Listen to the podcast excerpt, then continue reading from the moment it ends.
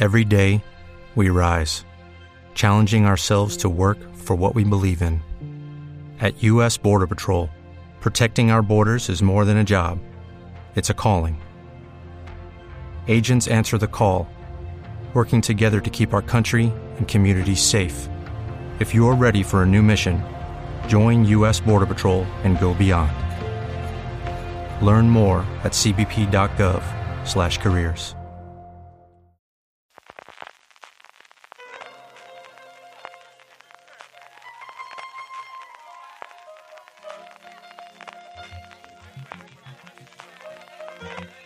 Estás escuchando Fuera de Series con CJ Navas. Bienvenidos a Streaming, el programa diario de Fuera de Series, en el que un servidor, CJ Navas, te trae todas las noticias, novedades y trailers y estrenos de las series de televisión, edición del jueves 13 de enero del 2022. Madre mía, ya estamos casi a mitad de mes.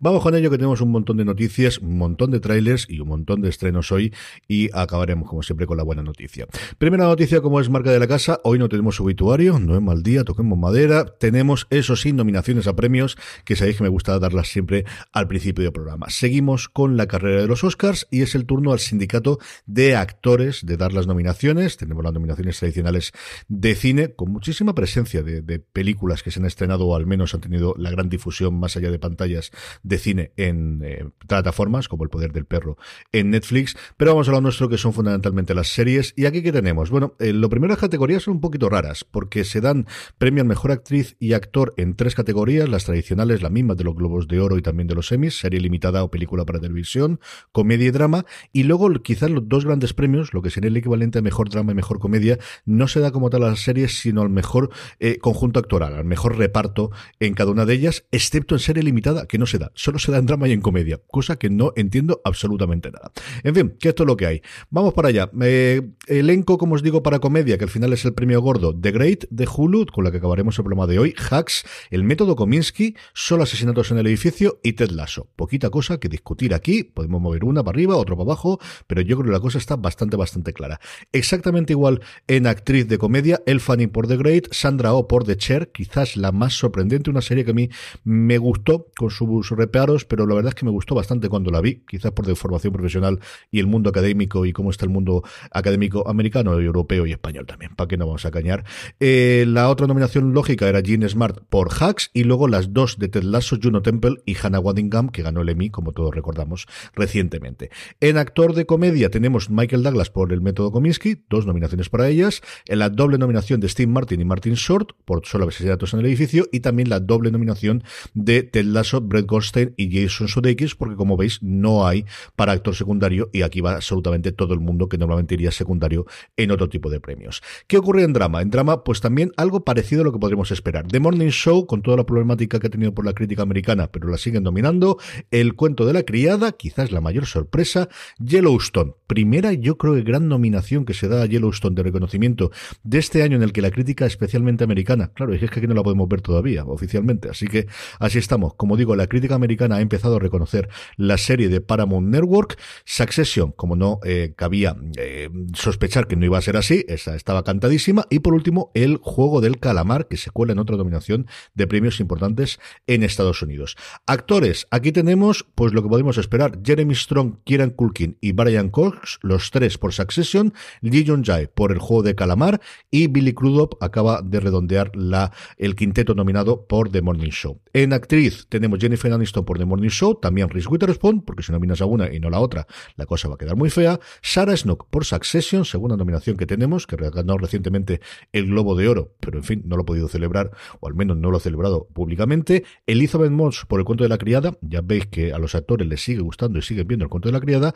y Jung Heo por el juego del calamar. Y por último, las series limitadas, que como os decía, no tienen el elenco, pero sí para actor. Aquí tenemos a Murray Bradley por The Wild Lotus, Oscar Isaac por Escenas de Matrimonio, Michael Quinto por Dopsic, que yo creo que sería para mí el, el claro favorito eh, por, por, la reciente que ha sido la serie y por el, run run que está teniendo ella, Iwan McGregor por Halston, quizás la mayor sorpresa de todas, y por último Eva Pinters por Mero Fistown.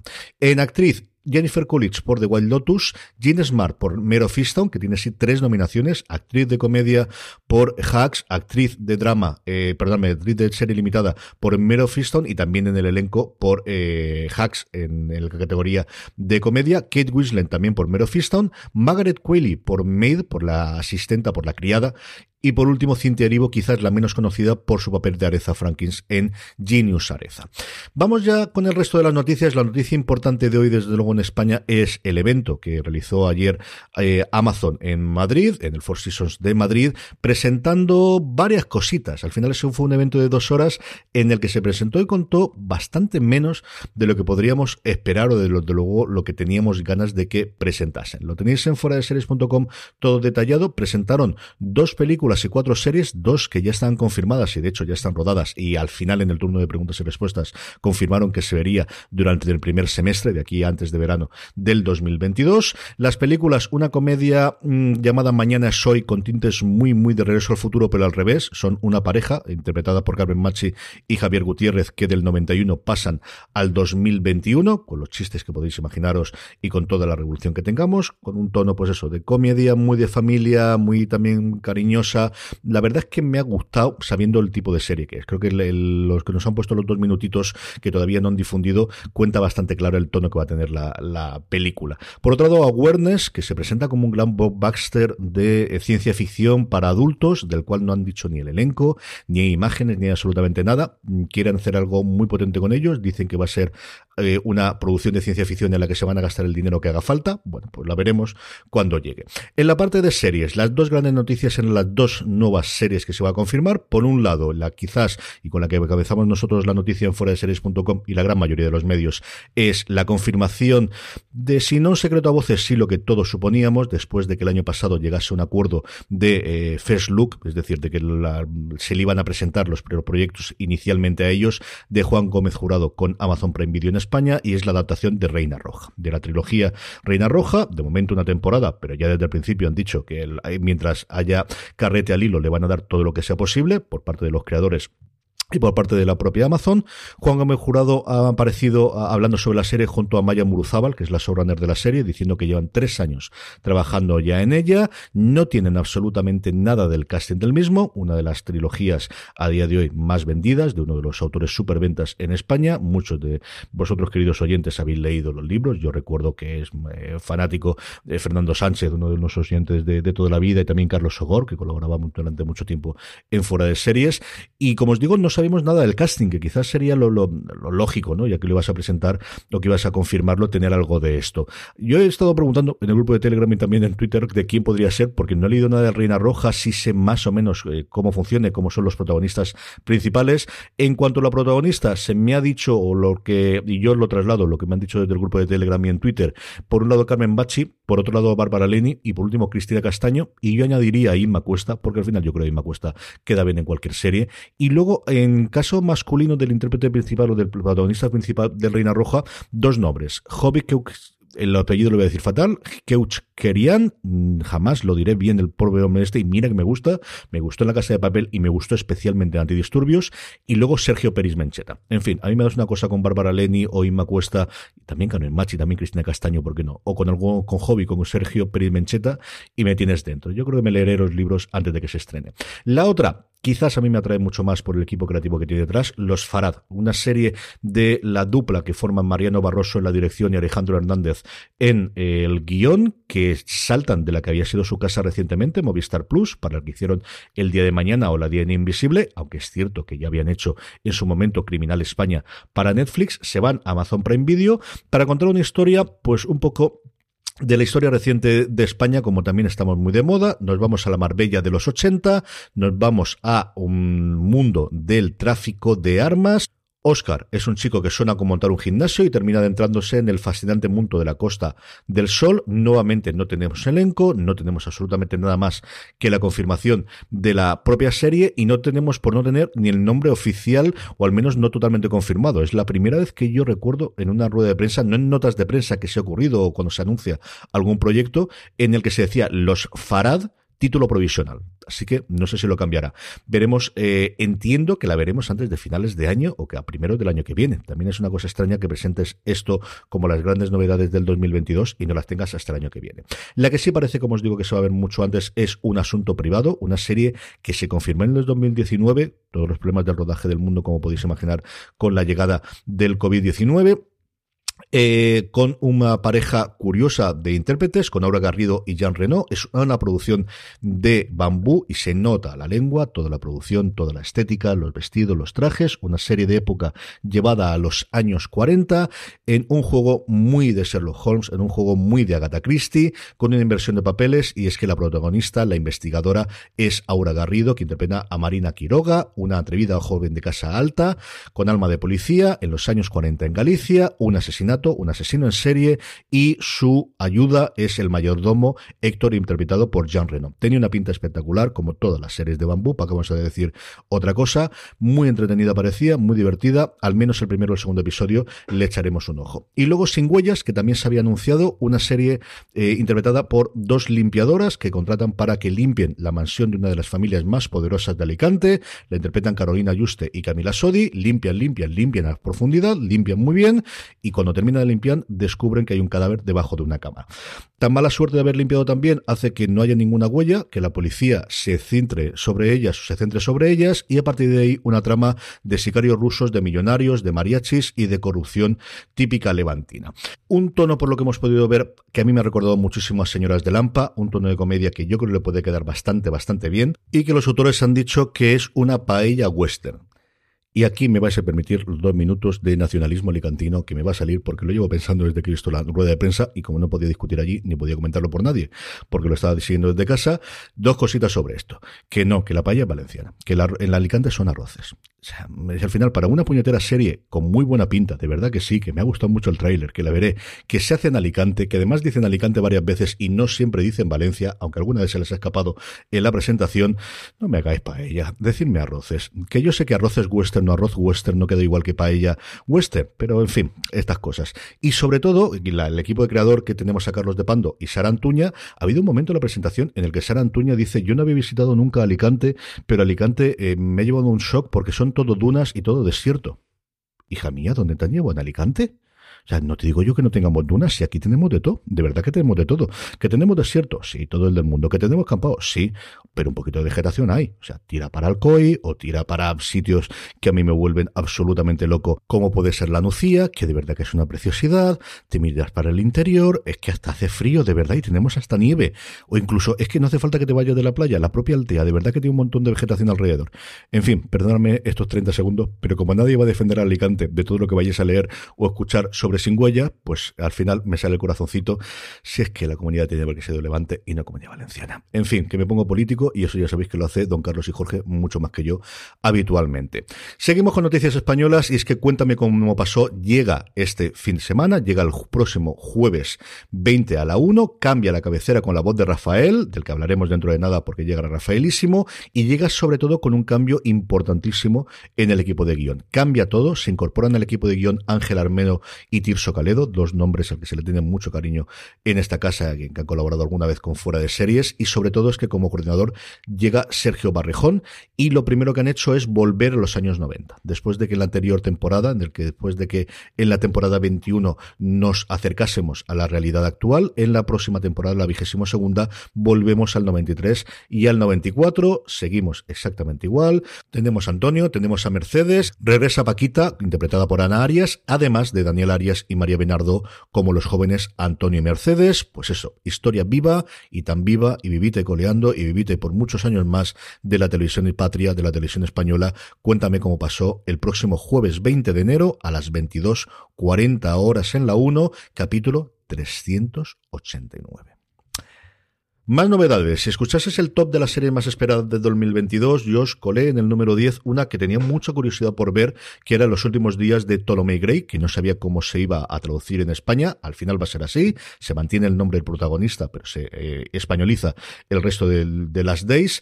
Eh, una serie eh, creada por Walter Mosley, que adapta su propia novela. Un octogenario con demencia senil, al cual su sobrino es asesinado y que a través de un fármaco que descubren y que logran tener y que tienen de fase experimental, logra eh, recuperar momentáneamente su mente e investigar qué ha ocurrido con ese asesinato de su eh, sobrino.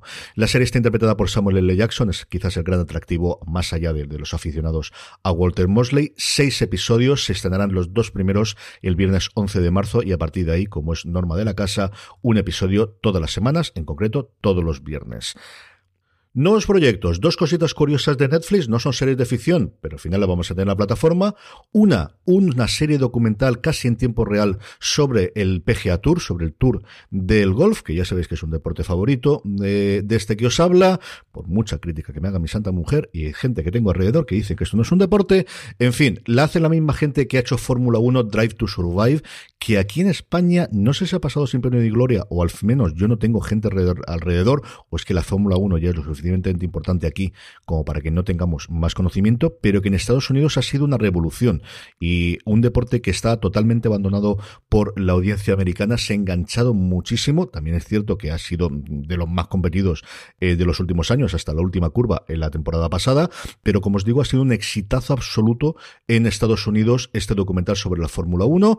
Tengo mucha curiosidad por ver. Anuncian que van a seguir como mínimo a Dustin Johnson, a Jordan Spieth y a nuestro Sergio García.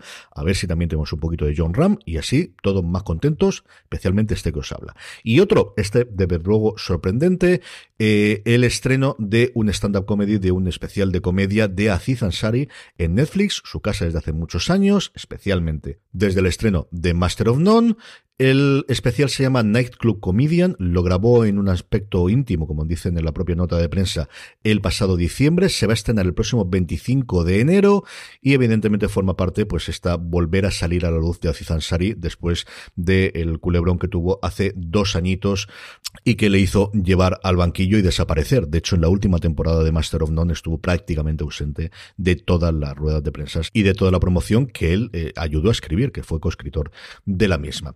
Dos fichajes importantes. Sharon Stone se une a The Flight Attendant, va a interpretar a la, madre de Kylie Cuoco, una serie que ha funcionado extraordinariamente bien, uno de los primeros Max Originals de las series que en Estados Unidos se estrenaron directamente en la plataforma de streaming. A nosotros nos da más o menos igual, pero allí es una cosa importante porque era la primera que no supervisaba directamente HBO y luego llegó Orhax, así que la cosa no ha ido especialmente mal, al menos en comedia, o lo que ellos interpretan como comedia en Estados Unidos. Y por último, El Paciente, el nuevo proyecto de que es interpretado por Steve Carell del equipo creativo de The Americans. Así que hay que verla, sí o sí. Completa su reparto con Dom Han Gleason, el hijo de Brendan Gleason, al que yo conozco especialmente por su personaje de Máquina, es aquel que llega a la casa de Oscar Isaacs y de Alicia Vikander, y aquello que pasa, qué buena es esa película señor, qué buena es esa película. En la serie, la serie en sí dura 10 episodios, parece que va a ser una serie limitada, una única temporada, aunque ya sabéis que las temporadas, que las series limitadas no existen, que las carga el diablo y que si las cosas funcionan después va. La serie recibió la luz verde el pasado octubre. Karel hace de Alexander Strauss, que es un psicoterapeuta que se encuentra prisionero de un asesino en serie, Gleason en este caso, que le pide que le ayude a eh, combatir sus eh, urgencias eh, homicidas curiosa como mínimo, pero en fin, los nombres delante de la pantalla y especialmente detrás, que no veíamos nada de los Joes, que es como tradicionalmente o cariñosamente se conocen a Joe Fields y a Joe Weinsberg, a los creadores de The Americans, habrá que verla sí o sí. Trailers, un montón, los tenéis todos en el enlace en foradeseries.com y también en vuestro reproductor si es capaz de poner enlaces. La primera, una camperrada de animación llamada La leyenda de Box Machina. Yo la conozco fundamentalmente porque Mark Bernardin, que como sabéis eh, hace todas las semanas el show con eh, Kevin Smith en YouTube. Si no lo habéis visto nunca, vale mucho la pena. Hablan de sus cosas, hablan de las noticias y tiene una relación entre los dos maravillosa. Una gamberrada de animación, como os digo, muy en el tono de Invencible, muy en el tono, sobre todo en la parte sangriente, muy en el tono de Harley Quinn con muchos chistes muy infantiloides para mi gusto, al menos lo que he podido ver en el trailer. Mm, se deja ver sin más. Manhunt Night Stalker, si no habéis visto todavía la serie de Filming, Filming ha colgado un minuto de 20 segundos traducido al español, que cada día es más extraño y lo sé porque al final, como hago las secciones de la radio y tengo que mandar los cortes, mm, me cuesta, Dios se ayuda, encontrar cortes de las series que estén traducidos. HBO Max no hace uno ni por Dios, eso sí pone los subtítulos. Las series en su plataforma quizás menos, pero en YouTube yo os digo yo que sí que los ponen en absolutamente todos. Pero vamos, como si no lo habéis visto todavía, la serie se ha estrenado ya en filming y tenéis el tráiler en, en las notas. Hablando de HBO Max, La Edad Dorada, tráiler subtitulado, la de la nueva serie de Julian Fellows para HBO Max, llevando el mundo de Downton Abbey a eh, Estados Unidos, a la Nueva York de finales del siglo XIX y al auge de los nuevos millonarios, especialmente a partir del ferrocarril, con un elenco espectacular y del que hablaremos dentro no demasiado, y para aquellos que en su momento fueron eh, o se unieron al fenómeno que hubo por eh, A los gatos ni tocarlos, un asesino en Internet, nueva serie producida por los mismos creadores llamado El Timador de Tinder, sobre una persona que engañaba a mujeres, que conocía a través de Tinder, ve del tráiler y ya está. Y si solo vais a ver un tráiler, tenéis que ver el de estudio 666. Y sí, es una película, sí, es una película que además se va a estrenar primero en cines y no en plataformas de streaming, pero tenéis que verlo. No sé si contaros algo... Mm, es que hay que verlo. Foo Fighters es que me cae muy bien. Es que David Grohl a mí es un tío que me cae muy bien, haciendo una gamberrada de película de terror combinada con música disparatadísima, tremendamente meta. En fin, que le paguemos las vacaciones entre todos, pues no lo hacíamos a todos los cachupinos de Ocean 12 y Ocean 13 para las vacaciones en el lago Como, pues ahora se lo podemos pagar también a la gente de Foo Fighters. Me he divertido muchísimo, me parece una gamberrada tremendamente pasada de rosca. Ve del tráiler de verdad, que lo tenéis en las notas o en fuera de series.com. Estrenos, un porrón de cosas. Lo primero, el episodio especial, el episodio largo, la coda, la continuación, la vamos a ver si a partir de esto conseguimos que vuelva. Laura y el misterio del asesino inesperado se estrena esta noche en televisión española, posteriormente, como siempre, en RTV Play. Muchas ganas de ver qué ocurre con Laura Lebrel después de todo este tiempo que ha pasado y a ver si de verdad funciona bien y esto nos permite volver a tener nuevas aventuras en formato de serie. Rafaelísimo, ya os he hablado por activo y por pasiva de ella, todos los episodios en Movistar Plus, a disponibles a partir de hoy. Netflix estrena La Periodista, Superman y Lois segunda temporada en HBO Max y el gran estreno del día, más allá de Rafaelísimo, es El Pacificador en HBO Max. Ocho episodios de esta gamberrada de Gunn eh, continuando con su labor en El Escuadrón Suicida. Hablé largo y tendido de ella en el último Fuera de Series. He podido ver los siete primeros episodios de los ocho, que es una cosa que últimamente nos están haciendo. Nos ponen todos los episodios, menos el último, a prensa. No sé si es por fecha, no sé si es porque no han terminado o por dejarnos con la miel en los labios. Y no digo fastidiarnos porque queda muy feo esto decirlo cuando yo he podido ver todos los episodios, pero es que hasta dentro de dos meses no voy a poder ver el último mientras vosotros vais viendo uno a uno. John Cena tiene una vis cósmica y cómica, yo las dos, pero al final no me viene mal tampoco el decir la parte de cósmica, tiene una vis cómica que le va tan bien al personaje y al tono de la serie, un conjunto de, de, personajes secundarios maravillosos, especialmente el vigilante, especialmente el águila a que acompaña al pacificador que habéis podido ver ya en los trailers, ese eagle hecho en, por ordenador y que queda muy bien. Se nota el presupuesto que no es el mismo que tienes para el Escuadrón de Suicida en otras cosas, pero no en el águila, yo os digo que no. Y Robert Patrick está inconmensurable haciendo del padre del personaje de John Cena se lo han tenido que pasar rodando maravillosamente bien. Acercaros a ella, muy pasada de vueltas, no para ver con los niños, el tono más, más fácil de, de, poder compararlo desde luego es eh, The Voice, la serie de Amazon Prime Video, o eh, Harley Quinn, o si queréis Invencible en alguno de los momentos, pero desde luego yo creo que lo que más se le parece con diferencia es el tono que tiene The Voice, divertísima, muy pasada de vueltas, yo me lo he pasado muy muy bien viendo el pacificador. Y terminamos como siempre con la buena noticia, The Great, renovada para una tercera temporada en Hulu, en su casa habitual, aquí ya sabéis que la tenemos disponible a través de Start Play, una serie con muchas recomendaciones que quizás se ven menos de lo que se debería, muy muy muy muy divertida, tremendamente irreverente, es un punto más allá de lo que es Dickinson en cuanto a divertimento, eh, reconstruyendo o deconstruyendo la historia de Catalina la Grande.